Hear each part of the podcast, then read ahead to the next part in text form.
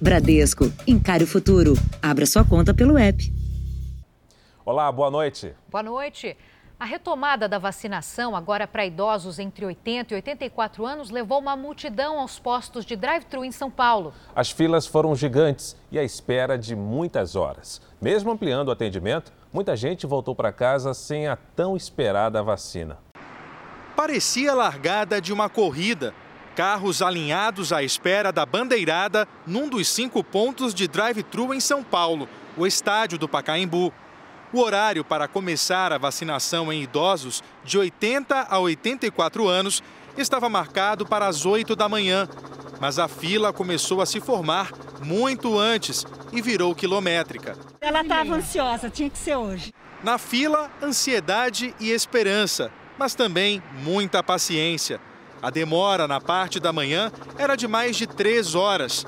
Dona Délis, de 83 anos, veio sozinha Quanto tempo a senhora ficou na fila aí para poder chegar horas aqui? e meia.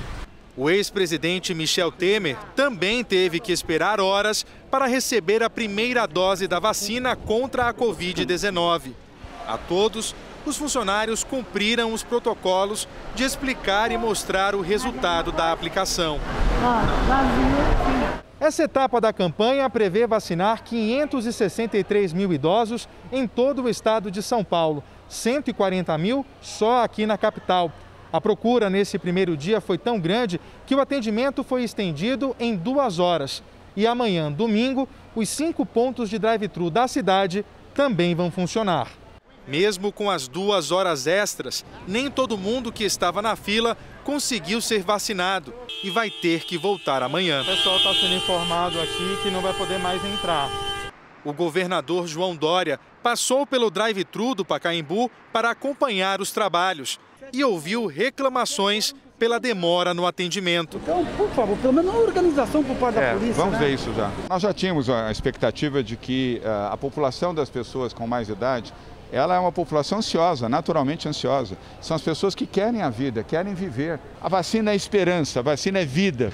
E nós precisamos é de mais vacinas. Se tivermos mais vacinas, mais brasileiros serão vacinados, mais rapidamente vamos superar essa crise e voltaremos à normalidade. Olha, a prefeitura antecipou o calendário para os idosos com mais de 80 anos, mas esperar horas numa fila gigantesca não está certo. Veja agora outros destaques do dia. Estados anunciam novas medidas de restrições. Ocupação de UTIs passa dos 100% em Porto Alegre. Presidente da Câmara quer discutir com governadores ações contra a crise do coronavírus. País recebe insumo capaz de produzir 12 milhões de doses da vacina de Oxford. E na série especial, o talento das irmãs que tocam instrumentos e arrasam nos desenhos.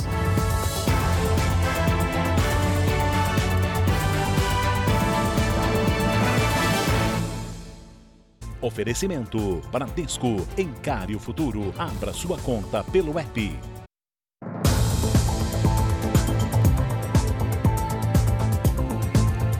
Pelo menos 10 bares foram multados por desrespeito ao toque de recolher em São Paulo. Desde ontem, a fiscalização está restrita entre 11 da noite e 5 da manhã em todo o estado. A fiscalização vai ser intensificada também na noite deste sábado para tentar conter o avanço do coronavírus. Na primeira madrugada do toque de recolher em São Paulo, teve pancadão na periferia.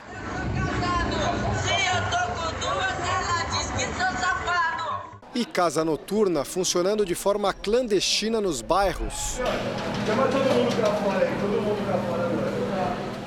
Equipes da prefeitura foram às ruas e encontraram aglomerações atrás de portas fechadas. Neste bar foram flagradas mais de 30 pessoas, a maioria sem máscara. Pelo menos 10 estabelecimentos foram multados. Restrição vale entre 11 da noite e 5 da manhã e vai até o dia 14 de março. Segundo os infectologistas, o toque de recolher é importante, mas pouco efetivo para controlar a pandemia, enquanto aglomerações como essa acontecem ao longo do dia.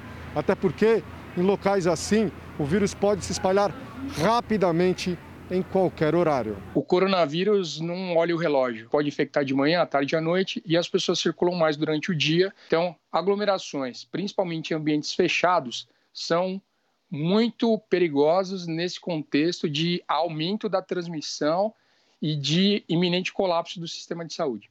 A partir de segunda-feira, a Grande São Paulo e mais três regiões do estado regridem para a fase laranja. Nessa classificação mais restritiva, o comércio e restaurantes só podem funcionar até 8 da noite e os bares ficam proibidos de atender presencialmente.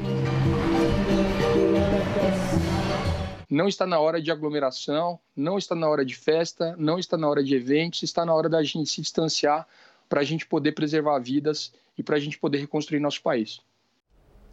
Chegou agora há pouco um novo lote com ingrediente farmacêutico usado na fabricação da vacina contra a Covid-19. O desembarque foi no Aeroporto Internacional do Rio de Janeiro e o material seguiu direto para Fiocruz, onde está o repórter Pedro Paulo Filho. Ele vai dizer para a gente se esse insumo é suficiente para quantas doses exatamente. Pedro Paulo, boa noite. Fara, boa noite para você, boa noite a todos. Olha, com essa carga será possível produzir pouco mais de 12 milhões de doses da vacina da Oxford AstraZeneca, isso até o fim de março. O avião que trouxe o IFA, o ingrediente farmacêutico ativo, desembarcou por volta das 6 da tarde. O produto chegou congelado a uma temperatura de 55 graus negativos. A carga foi colocada em dois caminhões refrigerados e transportada com escolta da Polícia Federal até aqui a Fundação Oswaldo Cruz. Nos próximos dias, essa matéria-prima recebe outros componentes para a produção da vacina.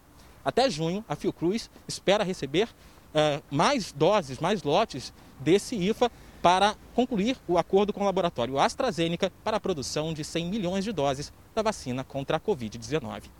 Fara, Giovana. Obrigado, Pedro Paulo, pelas informações. A partir de segunda-feira, Goiânia e outras 19 cidades da região metropolitana vão fechar totalmente as atividades não essenciais. O repórter Paulo Henrique Santos tem os detalhes para a gente direto da capital de Goiás. Paulo Henrique, boa noite.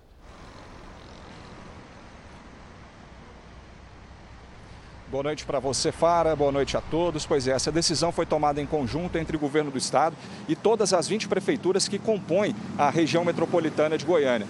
O objetivo é justamente evitar o colapso da saúde. A partir de segunda-feira, então, todo comércio considerado não essencial volta a fechar as portas. Órgãos públicos também deixam de funcionar. A medida vale inicialmente por uma semana e pode ser prorrogada se a ocupação das UTIs continuar alta. Em Goiás, o estado mantém 407 leitos de terapia intensiva exclusivos para a Covid-19. Hoje, apenas 22 estão disponíveis. Aqui na capital Goiânia, todos os leitos estão ocupados. Fara, Giovana. Obrigado, Paulo. A lotação de UTIs não preocupa só os pacientes infectados com a Covid-19. Em Mato Grosso do Sul, o Ministério Público investiga a ocupação de UTIs para recém-nascidos. Na Santa Casa de Campo Grande, o maior hospital do estado, leitos de UTI neonatal foram improvisados em salas de parto. Este recém-nascido precisou ser operado às pressas e aguarda por uma vaga de UTI no pronto-socorro. Eles conseguiram transferir para nós para cá, não tinha vaga, foi vaga, estava eh, zerada, mas eles conseguiram trazer para cá. Fizeram a cirurgia nas pressas, mas deu certo. Então estamos aguardando, né? Sem leitos para os bebês, até os partos estão sendo atrasados. Campo Grande tem 42 leitos de UTI neonatal pelo Sistema Único de Saúde, mas a maioria segue ocupada. Para os médicos, a dificuldade no acompanhamento neonatal durante a pandemia agravou ainda mais a situação. Isso predispõe a mulher a ter uma série de infecções, uma série de alterações durante o seu pré-natal, que pode culminar com duas realidades que nós vivemos: partos prematuros e temos também os bebês grandes, o que é, traduz também um pré-natal que não foi feito adequadamente. Em 2019, o hospital atendeu 150 gestações de alto risco. Ano passado, esse número subiu para 400. A Secretaria Municipal de Saúde de Campo Grande nega a falta de atendimento às gestantes durante a pandemia e diz que estuda com os hospitais a ampliação de leitos. A falta de UTIs neonatal na rede pública de Mato Grosso do Sul está sendo investigada pelo Ministério Público. A promotoria pediu esclarecimentos ao município e determinou que o tempo de espera para uma vaga de UTI neonatal não ultrapasse mais de 72 horas. O governo de Mato Grosso do Sul informou que pretende aumentar o número de leitos de UTI neonatal em cidades do interior do estado. Porto Alegre ultrapassou a marca de 100% dos leitos de UTI ocupados. 135 pessoas aguardam vagas. A repórter Luiz Baini tem outras informações. Luiz, boa noite. Oi, Fara, boa noite para você e a todos. Pois é, de acordo com a Secretaria Municipal de Saúde, as UTIs atingiram lotação de 101%. Dos 17 hospitais que são considerados referência no enfrentamento ao novo coronavírus, oito estão com lotação acima dos 100%. Em todo o Rio Grande do Sul, a taxa de ocupação também é preocupante, cerca de 95%. Por isso, todas as regiões do estado foram classificadas em bandeira preta, de altíssimo risco de contágio. Apenas serviços essenciais podem funcionar. No transporte coletivo, é permitido ocupar 50% da capacidade total do veículo. Em Porto Alegre, um decreto proíbe passageiros em pé nos ônibus. Fara, Giovana. Obrigado, Luiz, e bom trabalho para você. O Jornal da Record traz agora os números de hoje da pandemia. Segundo o Ministério da Saúde, o país tem mais de 10 milhões 517 mil casos de Covid-19 e mais de 254 mil mortos. Foram 1.386 registros de mortes nas últimas 24 horas. Também entre ontem e hoje, mais de 30 mil pessoas se recuperaram. No total, já são mais de 9 milhões 386 mil pacientes curados. 876 mil seguem em acompanhamento. Hoje seria o dia em que moradores de Mariana receberiam as casas destruídas pelo rompimento da barragem da Samarco, que deixou 19 mortos. Mas pela terceira vez, a entrega foi adiada. Das mais de 300 casas prometidas, apenas cinco estão prontas. Mais de cinco anos se passaram e o que eles mais queriam era ter uma casa. Hoje eu vim na expectativa de pegar a chave da minha casa. Não tem casa. Em 5 de novembro de 2015, as comunidades Bento Rodrigues e Paracatu de Baixo foram devastadas pela lama de rejeitos da mineradora Samarco. E até hoje as obras de infraestrutura não foram concluídas. O que se vê aqui na cidade é, as pessoas falando que a gente vai ganhar uma casa, quando na realidade a gente vai ter restituído aquilo que nos foi tirado. O primeiro prazo para entrega das obras foi no dia 31 de março de 2019. O segundo, determinado pela Justiça, foi 27 de agosto de 2020. O terceiro seria hoje. Diante do descumprimento, a Justiça determinou uma multa de um milhão de reais por dia de atraso. Segundo as famílias, desde a compra dos terrenos, as empresas responsáveis pela tragédia, Samarco, Vale e BHP Billiton, estariam adotando posturas que atrasam o processo. A responsabilidade é da Fundação Renova, encarregada de reparar todos os danos causados. Realmente é algo que se questionar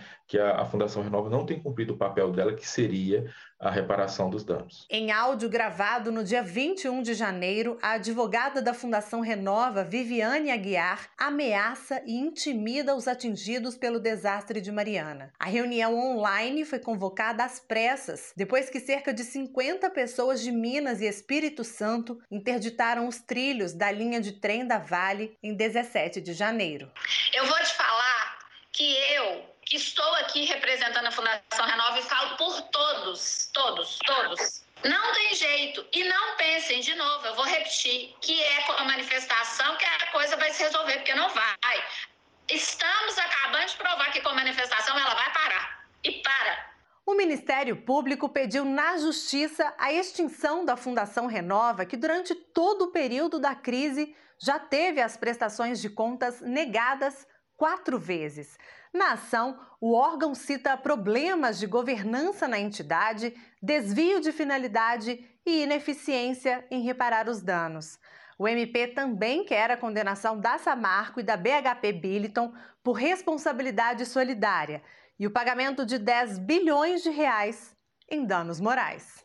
O Ministério Público entende que não há mais condições nenhuma, se é que existir um dia, de uma fundação substituir empresas que causaram danos dessa gravidade e, portanto, pede a sua extinção e depois uma nova forma de governança. A Fundação Renova informou que discorda das alegações feitas pelo Ministério Público e afirmou que vai contestar na Justiça o pedido de intervenção proposto na ação civil pública. Amanhã é o Dia Mundial das Doenças Raras. No Brasil, uma pesquisa revelou como a, pandemia impacta na saúde desses pacientes. São pessoas que tiveram tratamento comprometido por medo do contágio ou por causa das restrições nas consultas e também cirurgias. Antes de dar à luz, Patrícia sabia que teria um desafio pela frente. O exame de ultrassom detectou que a filha, Alicia, tinha uma doença rara. A aneurisma de veia de galeno é uma anomalia congênita que provoca distúrbios no cérebro e no coração. Só 13 crianças no país têm a mesma doença. Alicia, que depende da saúde pública, é a única que não fez a cirurgia indicada para este tipo de caso. Não foi feito, sempre ficava enrolando, falando que o material custava mais de um milhão de reais. Muitas intervenções, às vezes necessárias, e que não podiam esperar, na realidade, ficaram é, em segundo plano. Né? Isso é mais uma, uma consequência, é, não direta, mas indireta desse problema que nós vivemos, que é a pandemia do Covid. Um levantamento nacional avaliou os impactos da Covid-19 nos brasileiros que sofrem com doenças raras. O estudo apontou que mais de 30% dos pacientes só tiveram uma consulta no ano passado. Pelos dados da pesquisa, 23% dos entrevistados deixaram de fazer exames. 67% revelaram que tiveram as emoções afetadas pela pandemia. E quase metade dos entrevistados pensou em abandonar o tratamento, o que é um risco para quem sofre de doença rara. Os motivos são a dificuldade, claro, e também porque é, eles não querem se expor ao vírus. Então, pacientes estão abrindo mão ou pensando em abrir mão do tratamento para se resguardarem do, do contágio. Mas Patrícia nem pensa em desistir. Ela entrou na justiça para garantir a cirurgia, fundamental para a sobrevivência da filha. Para fazer a cirurgia da minha bebê, nem só dela, mas de outras crianças também, não tem dinheiro. A Associação Brasileira dos Centros de Hemodiálise tenta reverter na justiça uma decisão do governo de São Paulo que cancelou a isenção do ICMS para a compra de insumos usados no tratamento. Os pacientes renais, é claro, estão preocupados e temem que, sem a isenção, os custos vão aumentar. Desde a infância, Gabriela convive com problemas renais. Já fez dois transplantes que não deram certo. Faço hemodiálise três vezes na semana durante quatro horas. Porém, agora estou gestante e estou precisando fazer hemodiálise de segunda a sábado todos os dias. São mais de 140 mil pessoas no Brasil que fazem esse tipo de tratamento. Os pacientes renais crônicos são, na maioria das vezes, atendidos em clínicas particulares que têm convênio com o Sistema Único de Saúde. Só que em janeiro desse ano, o governo de São Paulo cortou a isenção de ICMS dos insumos comprados por essas clínicas. A isenção fica valendo apenas para hospitais públicos e santas casas. De acordo com a Associação Brasileira dos Centros de Diálise, o atendimento não fica comprometido apenas em São Paulo, porque as fábricas desses insumos estão no estado e clínicas de todo o país podem sentir o impacto dos custos e correm até mesmo o risco de fechar. Quando eles fizeram a lei, isentaram hospitais públicos, como que se os hospitais públicos e santas casas fossem responsáveis por todo o atendimento do SUS. Isso não é uma verdade, isso é uma falta de conhecimento, para dizer o mínimo, de quem escreveu essa lei. As clínicas reclamam que há cinco anos não recebem reajuste na tabela de repasse do SUS e que precisam bancar grande parte dos custos do tratamento. Vai pesar muito, né? Porque são em torno de quase 22% de aumento nos insumos, né? Você imaginar que são 60% dos pacientes da nossa clínica são do SUS, cinco anos sem nenhum tipo de reajuste, está cada vez mais difícil manter uma clínica de hemodiálise. Essas pessoas vão bater o hospital público, é, o governo não tem estrutura para isso, não vai conseguir dialisar as pessoas e as pessoas vão morrer. Jarbas faz hemodiálise há seis anos e sabe que se não fizer. Três dias que a gente fica sem fazer, infelizmente é óbito. Já acabou, morreu. O governo de São Paulo informou que a medida precisou ser tomada por conta da pandemia e que a decisão é temporária. Agora o noticiário internacional. Nos Estados Unidos, a Câmara dos Deputados aprovou um novo pacote financeiro para enfrentar a crise provocada pela pandemia. O orçamento equivalente a mais de 10 trilhões de reais vai servir para ampliar os benefícios aos desempregados, a estados e municípios. O pacote também financia a vacinação no país. As medidas tiveram amplo apoio dos democratas, que são maioria na Câmara, mas todos os republicanos votaram contra. O pacote precisa agora da aprovação do Senado. Mais de 300 pessoas foram indiciadas por participar da invasão ao Congresso americano no dia 6 de janeiro. Pelo menos 280 foram presas. O ataque interrompeu a sessão de confirmação da vitória de Joe Biden, que foi retomada horas depois. Cinco pessoas morreram, entre elas um policial. O FBI, a Polícia Federal Americana, identificou um dos suspeitos envolvidos na morte, mas a identidade não foi revelada. O governo dos Estados Unidos liberou a entrada de mais um grupo de imigrantes que estava na fronteira com o México. Todos têm processos de asilo ativos e agora vão aguardar o resultado no território americano. Eles foram recebidos com aplausos na cidade de El Paso, no Texas. Em uma semana, esse é o terceiro grupo autorizado a entrar no país.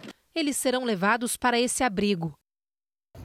São homens, mulheres e crianças que fugiram da violência e pobreza de nações da América Central e estavam acampados do lado mexicano da fronteira há cerca de dois anos.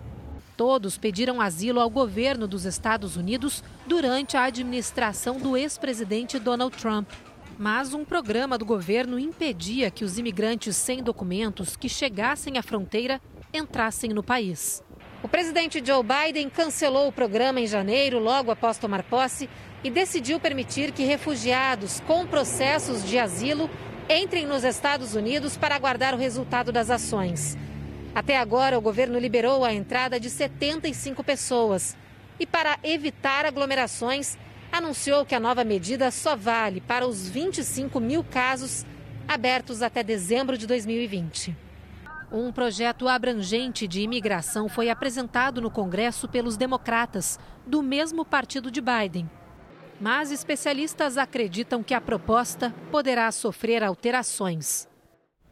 De volta ao Brasil, uma tartaruga de dois metros, de uma espécie em risco de extinção, trouxe uma novidade para Itanhaém, no litoral paulista. Ela deveria chegar ao Espírito Santo para desovar, só que parou antes e deixou os biólogos surpresos. De madrugada, só a lanterninha do guarda municipal ilumina o local a ser preservado. A luz pode atrapalhar. De dia, uma tenda abriga as equipes, que se revezam no monitoramento constante. A cada cinco horas tem medição de temperatura e umidade. Ninguém pode se aproximar daquela montanha no meio da praia. Debaixo dela tem um tesouro protegido por cercas, placas e muitos cuidados. Essa é a praia de Itanhaém, no litoral sul paulista. Uma praia bem movimentada, principalmente durante a temporada, pois esse local inesperado foi escolhido por uma tartaruga de couro, espécie criticamente ameaçada de extinção, para botar os ovos. A desova foi durante a noite. Com as nadadeiras, a gigante de quase 2 metros de comprimento cobriu o ninho. Biólogos e veterinários acompanharam todo o processo, afastaram curiosos e garantiram um ambiente seguro. E ainda mediram o animal, que recebeu uma anilha de metal para ajudar na identificação e monitoramento da espécie. Depois de três horas, a tartaruga voltou para o mar e deixou cerca de 100 ovos ali, em frente ao quiosque, que está quase Nós estamos projetando para colocar uma foto dela ali na parede, com o nome dela, a espécie dela, tudo certinho. Tá vindo muito turista para cá também, né, para tirar foto e tudo mais, e querendo ou não, já apareceu o quiosque, né? Esse ambiente não é o ideal, nem o mais comum para a desova de tartarugas de couro. Elas preferem areias mais quentes. É uma situação extremamente rara.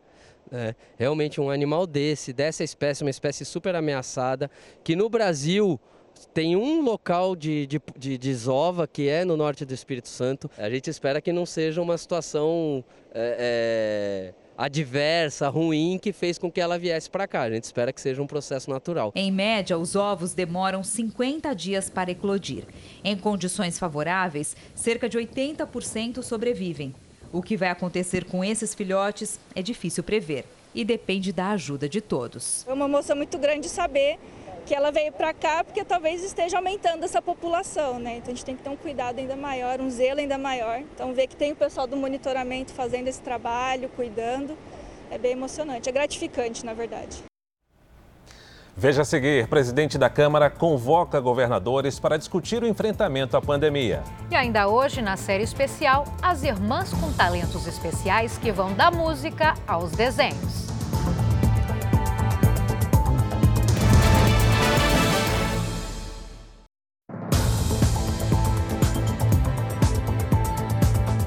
O presidente da Câmara convidou os governadores para uma reunião depois de vários estados adotarem medidas mais rígidas de restrição para tentar conter o coronavírus. O encontro deve ser na semana que vem. Arthur Lira quer discutir a destinação de recursos do orçamento e definir projetos emergenciais para votação em plenário. O gesto ocorre um dia depois do presidente Jair Bolsonaro atacar os governadores que adotaram medidas restritivas contra o coronavírus por falta de vagas nos hospitais. Bolsonaro disse que aqueles que fecharam seus estados deveriam pagar o auxílio emergencial à população. Lira afirmou que já conversou com o coordenador do Fórum Nacional de Governadores, Wellington Dias, para marcar a reunião. Nós estaremos à disposição dos governadores, mas era previsível que chegaria a um estresse pelo final de ano, pelo carnaval. Os brasileiros não viajaram para o exterior, viajaram para os diversos estados. Então, houve um, um, um, afrouxamento talvez excessivo aí de algumas situações e que nós saberíamos que se não tivesse sob controle, com vacina é, resolvida, a gente poderia ter essa situação. Então, é uma conversa para colocar a Câmara realmente à disposição é, dos governos estaduais para que a gente possa ajudar no que for possível. Wellington Dias justificou que medidas como a adotada em São Paulo e lockdown determinado no Distrito Federal foram necessárias em razão do aumento das internações em mais de 20 estados. O objetivo, segundo ele, é tratar da pauta do orçamento, tratar da pauta federativa e aqui queremos priorizar essa área, primeiro de apoio, apoio para a saúde, apoio para garantir as condições de atendimento em toda essa rede de novos leitos hospitalares, é, recursos para vacina, para ampliar mais vacina, para vacinação mais célere. Lira também anunciou que a Câmara dará prioridade à votação do projeto aprovado pelo Senado para facilitar a compra de vacinas contra o coronavírus pelos governos federal, estaduais e municipais, além de permitir parcerias com a iniciativa privada. O presidente Jair Bolsonaro voltou a criticar governadores e prefeitos que adotam medidas de restrições para frear a disseminação do coronavírus. O presidente Bolsonaro usou as redes sociais para dizer: os que me criticam, façam como eu, venham para o meio do povo. Hoje, Bolsonaro teve apenas um encontro a portas fechadas na Embaixada de Israel em Brasília. Ele participou de um almoço de despedida do embaixador Yossi Shelley, no cargo desde março de 2017 e que encerra no mês que vem sua missão diplomática. O primeiro satélite totalmente produzido no Brasil vai ser lançado na madrugada deste domingo na Índia. O Amazônia 1 é o primeiro satélite 100% nacional a entrar em órbita. O ministro da Ciência, Tecnologia e Inovações, Marcos Pontes, acompanha a missão. O equipamento pesa 640 quilos e tem 2,5 metros e meio de altura. Vai ser o terceiro satélite brasileiro de sensoriamento remoto em operação e vai gerar imagens do planeta Terra a cada cinco dias. O Facebook terá que pagar o equivalente a 3 bilhões e 500 milhões de reais a usuários por violar a privacidade deles. 1 milhão e 600 mil pessoas moveram uma ação coletiva contra a rede social. Elas acusam o Facebook de usar dados de biometria e ferramenta de reconhecimento facial sem autorização dos usuários. Cada um deles deve receber ao menos o equivalente a 2 mil reais. 42 pessoas foram libertadas hoje depois do sequestro em uma escola da Nigéria. Elas eram mantidas reféns há 10 dias. Homens armados invadiram uma escola no centro-oeste do país e levaram professores, pais de alunos e 27 estudantes. As autoridades ainda procuram por outras 317 meninas raptadas ontem no país. Sequestros como esses se tornaram comuns em regiões da Nigéria, onde gangues exigem o pagamento de resgate. Você vai acompanhar agora os destaques do Domingo Espetacular. Você vai ver neste domingo. É exclusivo. Novas denúncias contra o motoclube Os Abutres. A briga que teria terminado em morte. As histórias de integrantes marcados a ferro. Roberto Cabrini traz os detalhes da prisão do homem suspeito de torturar um dos integrantes. O que mais existe por trás de um dos maiores motoclubes do Brasil? Um convite para jogar videogame termina em assassinato.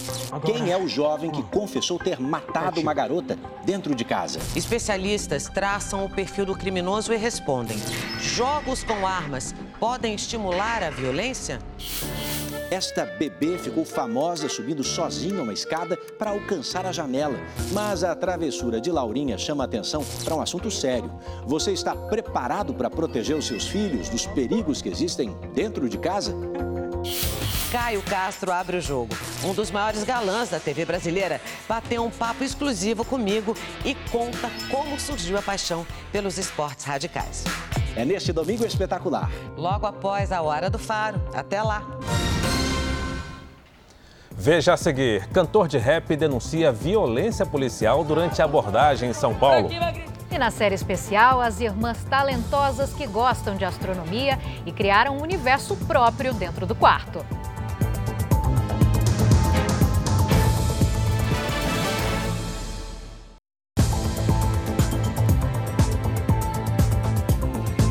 Cantor de rap acusa policiais militares de agressão durante uma abordagem em São Paulo. A namorada registrou o momento em que ele e um amigo foram rendidos.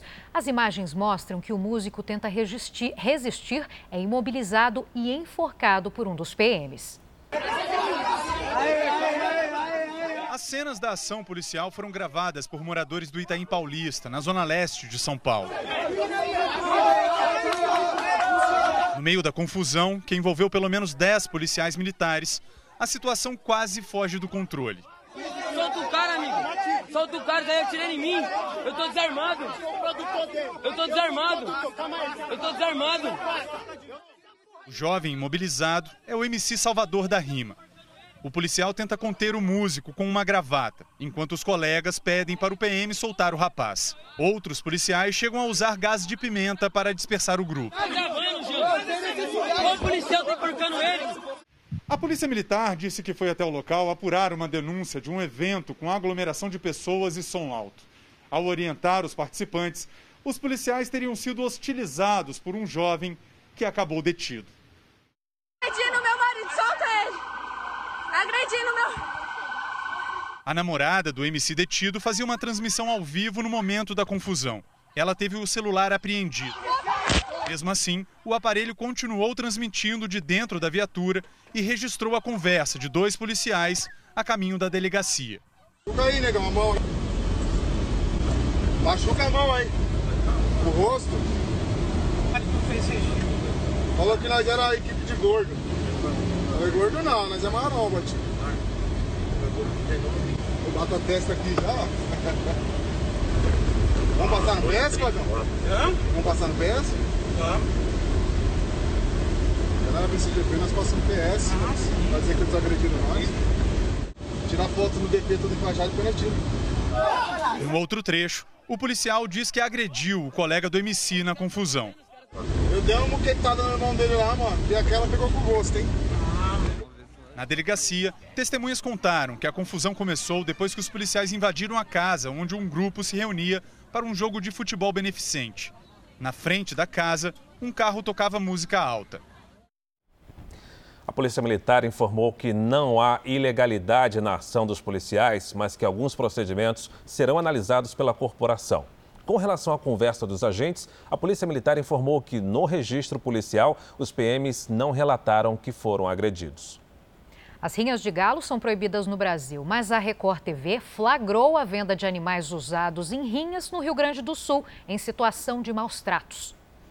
Por 150 reais, é possível levar o que o vendedor define como um galo bom de briga. Três rinhas, duas ganha, né? Três, três ganha. Três ganha? É, só que duas rinhas o cara fez num dia só. Pega um do pezinho dele, tá certo pra tu ver. Esse é apenas um dos trechos de uma negociação entre nosso produtor investigativo e um homem que vende galos para a rinha. Ele faz questão de exaltar a capacidade do animal. Ele mora nas costas, tira nas costas. Os outros é a pressão frenteiro, né? Aqueles que morde na, na cabeça ali, atira na frente, ali no, nos peitos. Normalmente os caras curtem mais as costeiras, mas não quer dizer, pode entrar uma espora e já era. Os flagrantes foram feitos em dois criadouros de cidades diferentes da região metropolitana de Porto Alegre. Nesses locais, os galos são mantidos em péssimas condições, em gaiolas, maltratados e negligenciados, com um único objetivo serem vendidos para quem participa ou promove rinhas. A rinha de galos é proibida no Brasil há quase 100 anos. A lei foi se atualizando desde então. E atualmente a pena é de três meses a um ano de prisão e multa. Uma consequência tão branda que acaba não impedindo nem a venda desses animais, nem a realização de rinhas. Só no ano passado, o Comando Ambiental da Polícia Militar resgatou 360 galos. O animal comprado pelo nosso produtor por 100 reais foi entregue a uma ONG. O local cuida de animais silvestres em situação de maus tratos e abandono há 20 anos. Eles chegam sempre muito machucados. É muito difícil tu chegar e pegar um animal que esteja doente com outra doença, com uma pneumonia, alguma diarreia, alguma coisa assim. Eles chegam sempre com trauma. É bem triste assim de, de ver isso, é bem preocupante assim de ver isso. Segundo o Comando Ambiental da Polícia Militar, esse é um tipo de crime que costuma envolver outros ainda mais graves. Nós acompanhamos, através do serviço de inteligência que temos, que nenhum crime está desvinculado de outro. Essa é uma questão muito importante para que a sociedade perceba. Um crime de rinha de galo, ele não está isolado na rinha de galo. Vai ter o do tráfico, com certeza, envolvido. Vai ter apostas, com certeza, envolvido. Tem vários, vários outros aspectos vinculados a isso. A polícia reforça ainda que a ajuda da população para evitar esse tipo de crime é fundamental. As denúncias podem ser feitas de forma anônima. Gravações que estão com o Ministério Público de Goiás apontam uma possível rede de proteção ao padre Robson, do Santuário do Pai Eterno, em Trindade. Uma nova conversa seria mais uma prova de um suposto suborno a desembargadores para que o religioso garantisse vitória na justiça. Nos áudios que vieram à tona, Padre Robson e o advogado Cláudio Pinho estariam negociando o pagamento de um milhão e meio de reais para reverter uma decisão desfavorável à Associação Filhos do Pai Eterno, a AFIP. Eu preciso ter elemento de negociação para eu, eventualmente, subcontratar apoios no Tribunal de Justiça, que é assim funciona. A decisão foi revertida e o advogado cobra o pagamento de um milhão e meio de reais. Quando saiu a decisão da segunda instância, esses, esses subapoios que eu, eu trabalhei no Tribunal de Justiça, eu fui cobrado por eles. Vamos fechar esse acordo de 750 e os outros 750 quando lhe retomar esse dinheiro. Atualmente, a investigação de desvio de dinheiro na FIP está suspensa por determinação do Superior Tribunal de Justiça. Também depende do STJ a autorização para apurar se o padre Robson teria usado dinheiro da doação de fiéis para comprar sentenças na Justiça Goiana. O material divulgado até agora apontaria uma suposta rede de proteção ao padre Robson de Oliveira. Conversas obtidas pelo Ministério Público de Goiás mostram que o religioso mantinha uma relação íntima com a delegada Renata Vieira, de Trindade, onde fica a Basílica em construção. Ela está afastada temporariamente das funções. Os áudios foram obtidos e periciados pelo Ministério Público de Goiás no material apreendido na operação do ano passado, como celulares e computadores do padre Robson de Oliveira. Em nota, o padre Robson disse que está pronto para contribuir e esclarecer a verdade. O advogado Cláudio Pinho não retornou o nosso contato. Um estudo realizado em 20 estados revela um padrão do feminicídio no Brasil. A maioria dos crimes de ódio por motivo de gênero acontece na casa da vítima e com objetos perfurantes como facas. Viviane Vieira do Amaral Arronense, 45 anos, juíza de direito, moradora do Rio de Janeiro. Érica Fernandes Alves Sequini, 24 anos, empresária da zona norte da capital paulista. E Jennifer Graboski, 25 anos, motorista de aplicativo em Guaíba, na região metropolitana de Porto Alegre. As três mulheres têm em comum o fato de terem sido assassinadas a facadas pelos companheiros dentro das próprias casas. A maioria dos feminicídios ocorre desta forma no país. É o que aponta uma pesquisa elaborada com a ajuda de 67 peritos criminais de 20 estados. O levantamento inédito buscou traçar um perfil de como ocorrem os feminicídios no país. Os dados apontam que a cada 10 crimes, 9 ocorrem na casa das vítimas. Os ferimentos geralmente são provocados por armas brancas, como facas, e as regiões da cabeça e do tronco costumam ser as mais atingidas. A pesquisa revelou ainda que as agressões ocorrem em múltiplas partes do corpo e a maioria das vítimas já foi violentada antes. Começa com a violência psicológica, com as agressões verbais, que vão evoluindo para as agressões físicas e esse também é importante para que as, as vítimas peçam ajuda já nesses primeiros sinais de violência. Com a pandemia e as medidas de isolamento social, o número de feminicídios disparou no país. Só em São Paulo, uma mulher foi morta a cada dois dias em 2020. Já no Rio Grande do Sul, das 76 mulheres assassinadas, apenas duas tinham medida protetiva contra o agressor. Para o autor da pesquisa, conhecer as características mais comuns desse tipo de crime irá qualificar as investigações. Nós podemos fazer uma cena ali de crime um pouco mais rápida e levantar ali hipóteses mais robustas e entregar para a polícia, que vai fazer uma investigação mais célere. Agora voltamos a falar de coronavírus. Na Bahia, 15 pessoas foram levadas para delegacias por desrespeitar o toque de recolher entre 8 da noite e 5 da manhã. Elas foram autuadas por expor a saúde de outras pessoas ao perigo. Com as praias cercadas e quase todo o comércio fechado, os principais pontos turísticos de Salvador ficaram praticamente vazios neste sábado de sol e calor. Da Orla da Barra ao Pelourinho. Super triste, né? porque eu imaginava ver pessoas. Já faz um ano que a gente está nessa situação, né?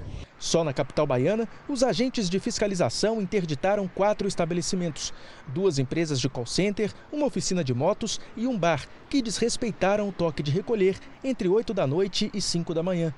Nos supermercados, as prateleiras com bebidas alcoólicas foram cobertas com lonas. Os estabelecimentos podem funcionar, mas sem vender esse tipo de mercadoria. Bares, restaurantes, lojas de rua, shoppings devem ficar fechados até às 5 da manhã de segunda-feira na Bahia.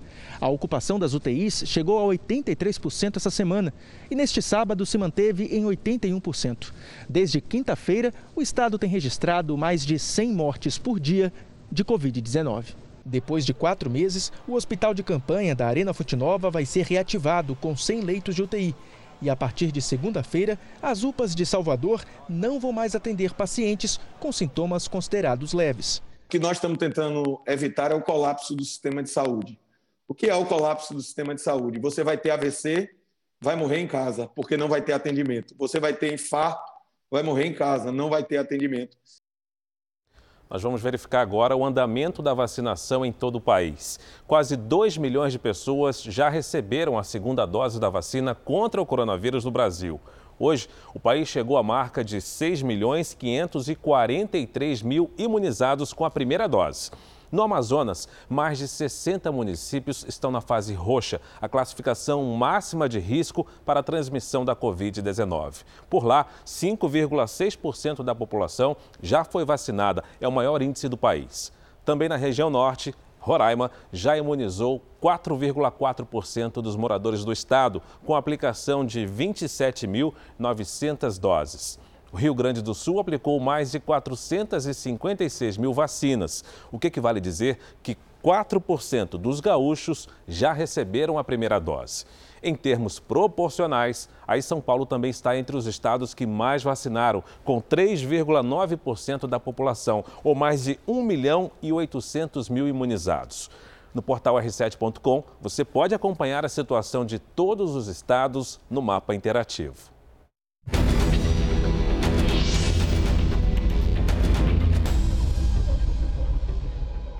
Oi, eu gostaria de saber se quando meus avós tomarem a vacina, eu vou poder visitá-los sem preocupação nenhuma.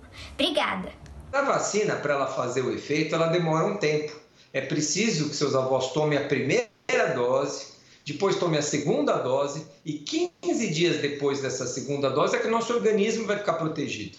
Aí, se eles não ficarem protegidos totalmente, pelo menos doença mais grave eles não vão ter. Aí você pode chegar mais perto, sim, mas ainda com cuidados, né? Quando você viajar, estiver junto dos seus amigos, lembrar sempre de lavar as mãos para quando estiver perto deles não transmitir doença para eles. E você tem dúvida sobre a vacina? Mande um vídeo para a gente com a sua pergunta no nosso número 998987777. O índice usado para reajustar os aluguéis voltou a subir em fevereiro. Em 12 meses, a alta é de quase 30%. Em Santa Catarina, a Gisela mora de aluguel e chegou a hora do reajuste. Meu aluguel hoje é R$ 1.500. Se eu tivesse, vai, 30% de reajuste, ele iria para R$ 2.000, né? Em São Paulo, a mesma Gisela tem casa alugada, mas na hora de subir o valor, ela agiu diferente. Se para mim estava bom aquele valor, eu estou conseguindo me manter, porque também que eu vou desabrigar uma família? Então eu, eu, pens... eu pensei dos dois lados, né? O reajuste dos aluguéis tem dado o que falar. O IGPM, índice mais usado nos contratos de locação, fechou em 2,53% em fevereiro e nos últimos 12 meses quase 30%. Isso porque o índice geral de preços de mercado sofre influências com as oscilações do dólar e de produtos com cotações internacionais. O primeiro passo para quem for renegociar um aluguel não é levar em conta só o índice de reajuste. É conversar também sobre outros itens que podem fazer a diferença tanto para o proprietário quanto para o inquilino. Afinal, ficar com um imóvel desocupado é prejuízo e uma mudança não custa barato. É natural que precisa haver agora uma negociação, né? As partes precisam entender, diante do seu caso concreto, se aquele, se aquele se, se, esse reajuste pelo IGPM leva o valor do aluguel para um valor exorbitante ou discrepante daquela que é a prática natural dos negócios, da própria recomposição da moeda ou do preço de outros imóveis similares que estão ofertados na região. O inquilino pode ainda sugerir outras propostas, que não apenas o reajuste. O que você pode oferecer para outra parte que ela tenha interesse? Ficar mais tempo no imóvel, vou deixar os ar-condicionados, vou deixar as benfeitorias. O que você tem para oferecer para outra parte para que ela tenha interesse em negociar com você? Muita gente já ouviu dizer que investir dinheiro em ações é uma aplicação considerada de risco, né? Mas na Coreia do Sul, um jovem virou investidor aos 12 anos e já acumula hoje altos lucros. Olhando assim, parece apenas uma criança. Mas Kwon Jun, de 12 anos, é um investidor. Começou a empreender cedo, aos sete. Vendia brinquedos e economizava para ter um capital inicial, revela o garoto. A vida de Kwon Jun mudou em abril de 2020, quando ele pediu para a mãe abrir uma conta para ele operar na Bolsa de Valores sul-coreana. No começo, ela resistiu, mas concordou e ajudou o filho. Depois de quase um ano investindo, o menino ganhou o equivalente a mais de 70 mil reais com compra e venda de ações. Kwon Jun é um day trader. Ele acompanha o mercado financeiro para comprar e vender ações no mesmo dia, gerando uma margem de lucro. É uma forma de investimento muito arriscada. A mãe do menino, Lee Unju, acredita que é bom para o filho desenvolver o próprio talento. Na Coreia do Sul, muitos investidores são adolescentes ou até mais jovens. Esse público movimenta mais de dois terços das ações negociadas no país. Nos últimos dois anos, dobrou o número de contas registradas para os menores de idade. Atualmente, somam 200 mil. Agora, Conjun quer começar a ter lucros a longo prazo. Meu sonho é ajudar os mais necessitados. Essa seria minha verdadeira alegria. 수익은 한 1,500만 원 정도 됩니다. Escolas do mundo todo procuram maneiras de evitar que as crianças percam o aprendizado por causa da pandemia. A estratégia centenária de ensinar ao ar livre voltou a ser uma alternativa e as crianças adoram.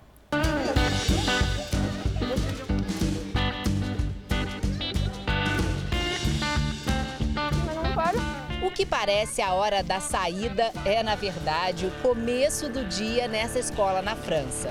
Botas no pé e material escolar no carrinho. Uma vez por semana, as crianças do jardim de infância têm aulas ao ar livre. A atividade do dia é reconhecer os animais, mas a experiência vai além da tarefa orientada pela professora. Essas meninas se encantaram com a poça de lama, que com um pouco de imaginação virou uma sopa deliciosa. Parece brincadeira, mas as educadoras garantem que essa liberdade faz a diferença. Isso nos convenceu a fazer isso cada vez mais. Aqui na aula usamos máscara o tempo todo. Do lado de fora, a gente pega um pouco de ar fresco e damos liberdade às crianças. Damos algo diferente do dia a dia e isso dá um brilho nos olhos delas. Conta. O conceito da escola ao ar livre ganhou força no norte da Europa e vem sendo adotado em outros países do continente, como é o caso de Portugal. Uma iniciativa impulsionada ainda mais pela pandemia, com a necessidade de se evitar locais fechados e optar por belos parques como esse, onde nós estamos. Mas ao longo da história, essa não é a primeira vez que a sala de aula ganha outros ares. Os registros são de mais de 100 anos. As fotos mostram alunos aprendendo ao ar livre. Um movimento que surgiu em países como Alemanha e Bélgica, justamente por causa do aparecimento de doenças infecciosas, como a tuberculose. Mas os defensores dessa linha de ensino vão além. Para uma das autoras do livro Levem as Crianças para Fora, o ensino ao ar livre não faz bem apenas para a saúde e socialização dos estudantes. A postura sentada pode limitar o aprendizado. O importante é estar em movimento, afirma. Pelo rostinho dessa turminha na França, dá para perceber que eles aprovaram a nova lição. Em tempos de pandemia, juntar maratonistas ficou difícil. Competições esportivas no mundo todo tiveram que se reinventar. Por isso, a maratona de Tel Aviv desse ano aconteceu num formato bem diferente, né? E virou uma corrida por várias cidades do mundo. O maior evento esportivo de Israel virou digital e global. Hello, I'm Shalom from Vienna.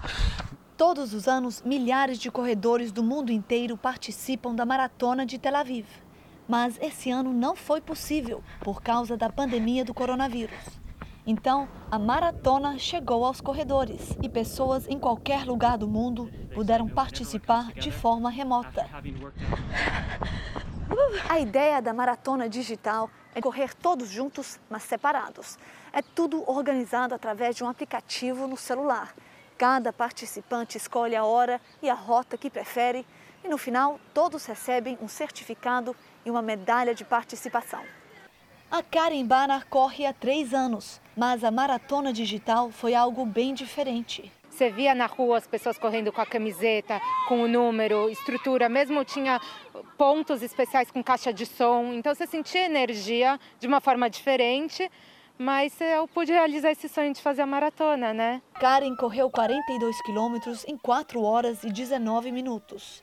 A inspiração é o pai dela, que também foi maratonista. Através dos aplicativos, ele pôde seguindo minha localização ao vivo. Ele acordou às duas da manhã do Brasil para acompanhar e ele participou virtualmente.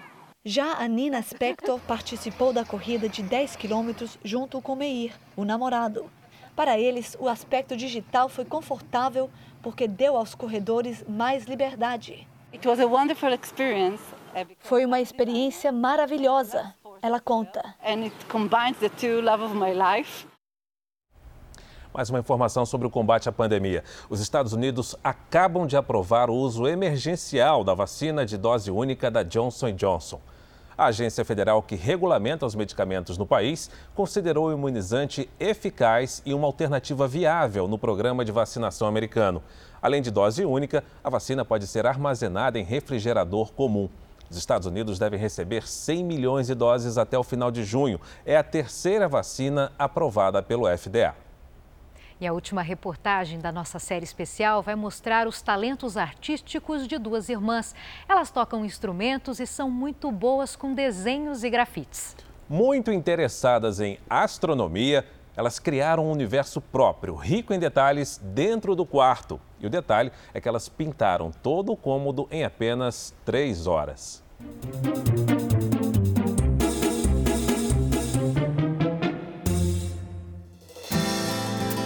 Planaltina de Goiás, a 60 quilômetros de Brasília, é uma cidade com 90 mil habitantes.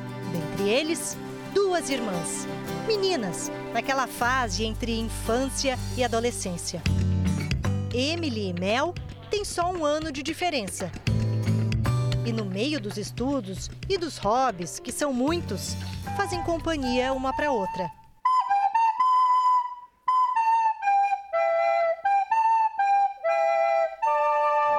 Elas se entendem como ninguém.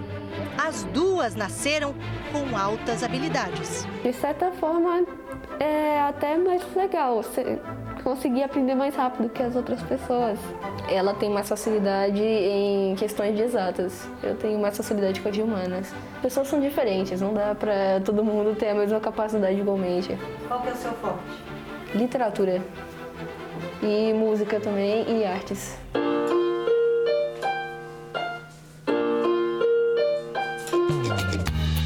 A mãe conta que Mel pulou fases, fez tudo muito depressa. Aos sete meses, quando a maioria das crianças está aprendendo a engatinhar, ela já andava. A gente não conseguia achar, às vezes, sapato para ela poder andar, porque geralmente os sapatos das crianças é, que andam, que são consolados para a criança andar, já era já a partir de um ano, né, tamanhos maiores. E aí, com dois anos, ela começou a escrever. Então, assim, sempre foi tudo muito avançado com ela. Ela perguntava muito sobre astronomia, é, mitologia. Não eram perguntas comuns, assim, à, à idade. Com Emily não foi muito diferente. Mas no caso dela, o que chamou a atenção aos dois anos foi o espírito empreendedor. Um dia minha mãe virou para ela, Índia, me empresta um real. Aí ela falou assim, você vai me pagar quando? Aí ela, minha mãe falou, amanhã. Ela, então amanhã você me paga dois reais. Começou a cobrar juros. E elas não eram crianças comuns, elas tinham necessidade de aprender, de explorar. E isso foi me dando, assim, eu fiquei agoniada com isso a afetividade e a inteligência, elas andam juntas, né? No nosso cérebro, para uma efetiva aprendizagem e para que, que uma pessoa possa dar o seu melhor, tem que ter aí um equilíbrio entre o cognitivo e o emocional. O quarto da Mel e da Emily traduz o mundo delas. Toda essa pintura aqui de planetas e estrelas e foguetes e astronautas foi feita pelas próprias meninas em apenas três horas. E é um universo de fantasia e de literatura. A Mel, por exemplo, está lendo um livro. Qual livro é esse, Mel? É um livro de lendas irlandesas. Em inglês. E a Emily está fazendo um desenho aqui, já, desde que a gente chegou, de mangá, que é impressionante. Você gosta de mangá, né? Uhum cada uma com seu interesse vai buscando um novo mundo de conhecimento, que não fica confinado entre quatro paredes. Mel e Emily têm habilidades artísticas. Já foram convidadas para grafitar pontos de ônibus na cidade de Sobradinho, no Distrito Federal. E muito do que sabem, aprenderam por si sós. Vasculhando aqui o quarto das meninas, olha só o que eu encontrei. Essa lozinha escrita em japonês, batata. E é da Mel. Você está aprendendo japonês? Sim. Sozinha? Sozinha. Então vou fazer um teste. Onamae wa? Watashi wa Meru desu. Onamae wa? Ah, Catarina desu. Yoroshiku onegaishimasu. Yoroshiku onegaishimasu. Nansai desu ka? Watashi wa 10 sai desu. Ah, nota 10, hein? Sozinha. Uhum. Enquanto isso, olha aqui, olha aqui que, que ela tá fazendo. A Emily, você curte o cubo mágico, Emily? É. E você sabe fazer? Você consegue completar? Consigo.